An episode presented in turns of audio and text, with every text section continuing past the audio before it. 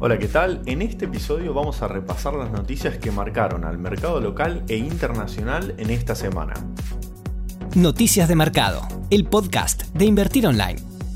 Finalmente, el presidente de Estados Unidos, Donald Trump, confirmó que dejará el cargo si el colegio electoral vota a Joe Biden el próximo 14 de diciembre. De todas maneras, insistió en que esto sería un gran error y volvió a cuestionar la legitimidad del resultado electoral, al que calificó como un gigantesco fraude. Por su parte, Biden ya dejó en claro que la pandemia ocupará un lugar central en sus primeras políticas de Estado y encendió al mercado con la nominación de Janet ex presidenta de la Reserva Federal, como secretaria del Tesoro en reemplazo de Steven Mnuchin. En Europa la confianza económica cayó por primera vez en siete meses en noviembre, en medio de la segunda ola de coronavirus, que pone en jaque el repunte de la actividad económica en el continente. La encuesta mensual de la Comisión Europea mostró que la confianza en los 19 países que comparten el euro cayó a 87,6 puntos desde 91,1 en octubre, ligeramente por encima de las expectativas del mercado. Es particularmente llamativo el caso de Francia, donde el índice de confianza de los consumidores registró su peor nivel desde las protestas de los chalecos amarillos del 2018, cuando la actividad se vio paralizada en medio de las movilizaciones y represión de los efectivos policiales. Esta semana también sucedió un hecho histórico para el mercado. El índice industrial Dow Jones, uno de los más importantes de Wall Street, superó la barrera de los 30.000 puntos por primera vez en su historia, alentado por el comienzo de la transición entre Trump y Biden en Estados Unidos y las buenas perspectivas de las vacunas contra el coronavirus. Se trata de una suba excepcional luego de que en marzo, al inicio de la pandemia, el índice llegara a estar por debajo de los 19.000 puntos. Pasando al plano corporativo, volvió a estar en escena la novela por la red social TikTok. Estados Unidos brindó una nueva prórroga de 7 días al grupo chino ByteDance para cumplir con la orden de vender su aplicación. La orden judicial inicial fue emitida en agosto y expiraba hoy viernes. ByteDance ha mantenido conversaciones durante meses para finalizar un acuerdo con Walmart y Oracle sobre el traspaso de los activos de TikTok en Estados Unidos a una nueva entidad, pero todavía no cerró con ninguno de los dos. The Walt Disney Company informó ante la Comisión de Valores de Estados Unidos, también conocida como SEC por sus siglas en inglés, que extendió a 32.000 la cifra total de despidos desde los 28.000 planteados inicialmente, principalmente en el negocio de parques, experiencias y productos, dado el impacto que tuvo la pandemia y las consecuentes restricciones al acceso a sus instalaciones. El recorte está previsto para la primera mitad del 2021. Hoy arrancó en Estados Unidos el Black Friday y junto al Cyber Monday del lunes configuran lo que se conoce como el Holiday Sales. El mercado estará muy atento a cómo les va a las principales compañías de retail, ya que se espera que los consumidores adelanten las compras navideñas. Acorde a estimaciones oficiales de la Federación Nacional de Comercio Minorista de Estados Unidos, se espera que las compras crezcan entre un 3,6% y un 5,2% en comparación al año pasado. Con la segunda ola de coronavirus en pleno auge en Estados Unidos, la atención estará puesta centralmente en el segmento de e-commerce. De hecho, el organismo estima que en este sector en particular las ventas podrían subir hasta un 30%. Las compañías mejor posicionadas de cara al Holiday Sales son Amazon y Walmart, que dominan el sector de comercio minorista online en Estados Unidos. Este evento podría ser un punto de quiebre para la compañía dirigida por Jeff Bezos, que tuvo una suba superior al 71% en lo que va del año, pero viene lateralizando hace casi tres meses cuando alcanzó el pico de los 3.530 dólares. Estos eventos suelen ser importantes para la empresa. El año pasado subió un 1,6% desde el Black Friday hasta el 31 de diciembre, en el 2017 subió más de un 3% y en el 2016 un 2%. Incluso en el 2018, que fue un año difícil para los mercados, las acciones de Amazon se mantuvieron sin grandes movimientos, mientras el S&P 500 se desplomaba un 5%. En cuanto a Walmart, la empresa se adaptó muy bien al contexto pandémico, lo que llevó a un crecimiento interanual del 79% a las ventas online durante el tercer trimestre, y de acuerdo al CEO de la compañía, proyectan un fuerte incremento de sus ventas para el holiday season. En el plano tecnológico, Apple estará en la mira del mercado ya que se espera una fuerte demanda de sus productos como el nuevo iPhone 12 y los AirPods. Esto no es menor considerando que es la cuarta compañía en Estados Unidos en el segmento de comercio electrónico minorista. En estos días también se habló mucho de AstraZeneca y la efectividad de su vacuna contra el coronavirus. La falta de claridad sobre varios aspectos de los ensayos de la vacuna levantó sospechas en la comunidad científica, lo que podría retrasar el momento de la autorización de la vacuna en Europa y en Estados Unidos. Frente a esto, el CEO de la farmacéutica anunció que comenzarán con nuevas pruebas globales de su vacuna con un menor nivel de dosificación para testear la efectividad de la droga. En el segmento de commodities también hubo novedades importantes. El oro sufrió una importante caída esta semana de más del 5% y cotizó por debajo de los 1.800 dólares la OZ por primera vez desde julio. Esto ocurre porque los inversores comenzaron a realizar una rotación de sus carteras en medio de las mejores perspectivas de cara a la vacuna contra el coronavirus y la vuelta a la actividad económica en el mundo.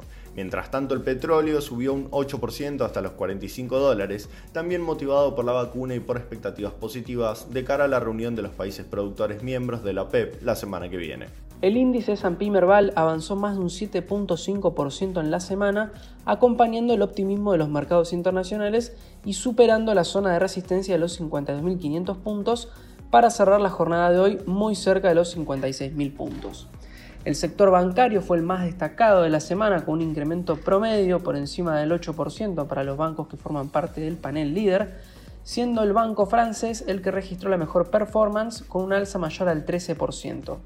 YPF se vio muy beneficiada por el incremento del precio del barril de petróleo, registrando un alza semanal mayor al 11%, y las cementeras Loma Negra y Olsin también se destacaron subiendo casi un 11% en la última semana. Aluar, Telecom Argentina y Transener también se destacaron mucho, con subas mayores al 10%, mientras que la acción que registró la mayor contracción fue Cresud, con una variación negativa mayor al 3%, corrigiendo de esta manera un poco las subas que venía presentando en las semanas previas. Los dólares bursátiles mostraron una disminución con respecto al cierre del viernes pasado, cayendo más de un 1% el MEP y un 0.63% el contado con liquidación, cerrando de esta manera la semana en 145 y 149 pesos respectivamente.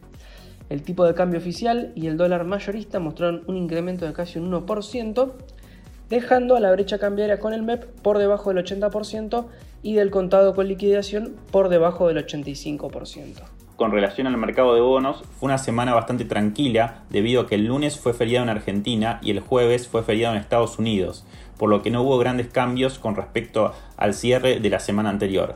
Las subas más destacadas fueron las del bono a tasa variable PR15 y el bono Dollar Link TV Corta 22 con incrementos porcentuales por encima del 3%. Para aquellos inversores más conservadores pueden posicionarse en bonos Dollar Link y en bonos SER del tramo corto de la curva, mientras que para aquellos más agresivos pueden tomar posición en los bonos provinciales a tasa variable PB larga y22 y PB larga A25 que tienen una tasa interna de retorno por encima del 70%. Esta semana el Tesoro llevó adelante la licitación de tres instrumentos en pesos. Dos de ellos fueron LePase y una LeSer. Y con esto logró financiarse por un total de 81.800 millones de pesos. Durante el mes la refinanciación alcanzó el 105%. Por otro lado, el Ministerio de Economía también avanzó con un canje de cuatro títulos con vencimiento en diciembre por 410 mil millones a cambio de una canasta compuesta por una letra a tasa de pases y el bono T2X2.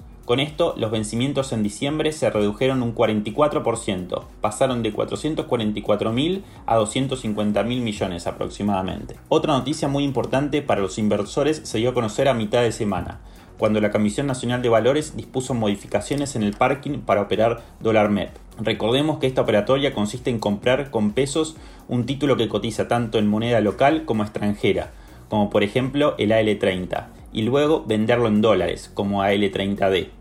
El parking consiste en el tiempo que se debe tener el título en cartera antes de poder venderlo.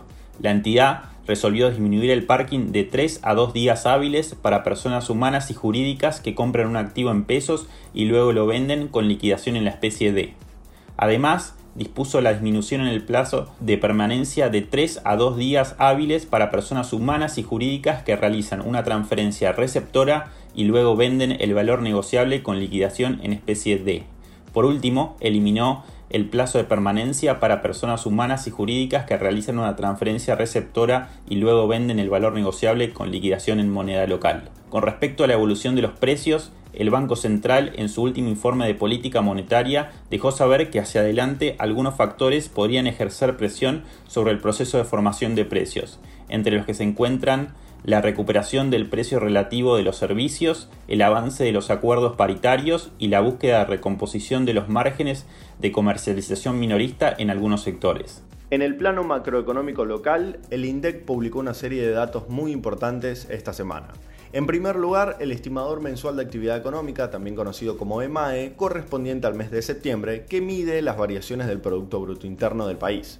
El indicador mostró una contracción interanual del 6,9%, mientras que arrojó una mejora del 1,9% respecto al mes anterior. Esto se debe a que de los 15 sectores relevados, 6 de ellos tuvieron alzas respecto al mismo mes del año pasado, entre los que se destacaron por incidencia el comercio mayorista, minorista y reparaciones y la industria manufacturera.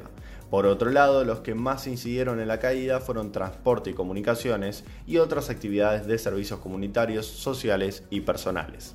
El INDEC también publicó el intercambio comercial argentino de octubre, que mostró una contracción del 13,9% en relación con igual periodo del año anterior.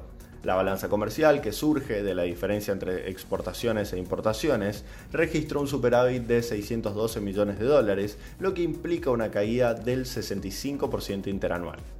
El organismo también dio a conocer las ventas minoristas de septiembre que se desprenden de la encuesta de supermercados y autoservicios mayoristas. En los supermercados, las ventas a precios constantes disminuyeron un 2,3% interanual, mientras que el segmento online creció más de un 290%. En los autoservicios mayoristas sucedió lo contrario, las ventas a precios constantes crecieron un 4,9%, mientras que el segmento online se contrajo un 27%. Te esperamos en la próxima edición de Noticias de Mercado, el podcast de Invertir Online. Para conocer más información visita nuestro sitio www.invertironline.com y encontrarnos en nuestras redes sociales.